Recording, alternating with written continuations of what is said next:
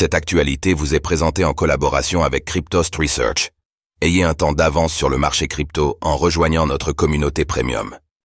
Terra, l'ancien directeur financier est extradé vers la Corée du Sud, bientôt le tour de Do Kwon Aung Chang-jun, ancien directeur financier de Terraform Lab, est extradé vers la Corée du Sud après avoir été remis par le Monténégro aux autorités de son pays d'origine.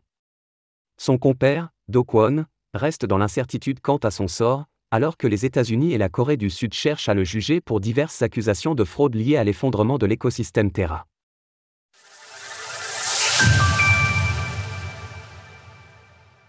L'ancien directeur financier de Terra s'envole pour la Corée du Sud.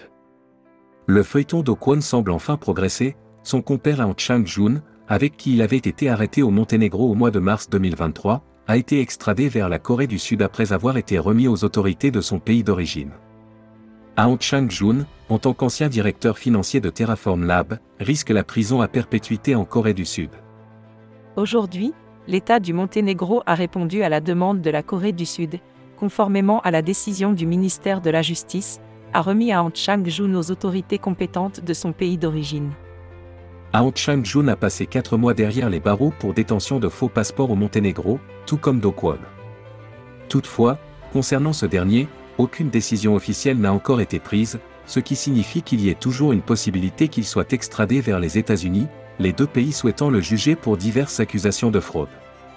Contacté par nos confrères de Bloomberg, le ministre de la Justice du Monténégro Andrej Milovic a déclaré que l'issue de Do Kwon était effectivement encore incertaine. Ce dernier est poursuivi pour l'implosion de l'écosystème Terra, articulé autour du stablecoin algorithmique UST et du token Luna, qui ont tous deux dévié de leur trajectoire en mai 2022. Une affaire qui aura fait disparaître 40 milliards de dollars en un temps record, et qui a durablement marqué l'écosystème des crypto-monnaies. Le mois dernier, l'avocat de Do Kwon avait déposé une requête au tribunal de Manhattan afin que le procès de l'intéressé, prévu pour le 29 janvier, soit repoussé à la mi-mars.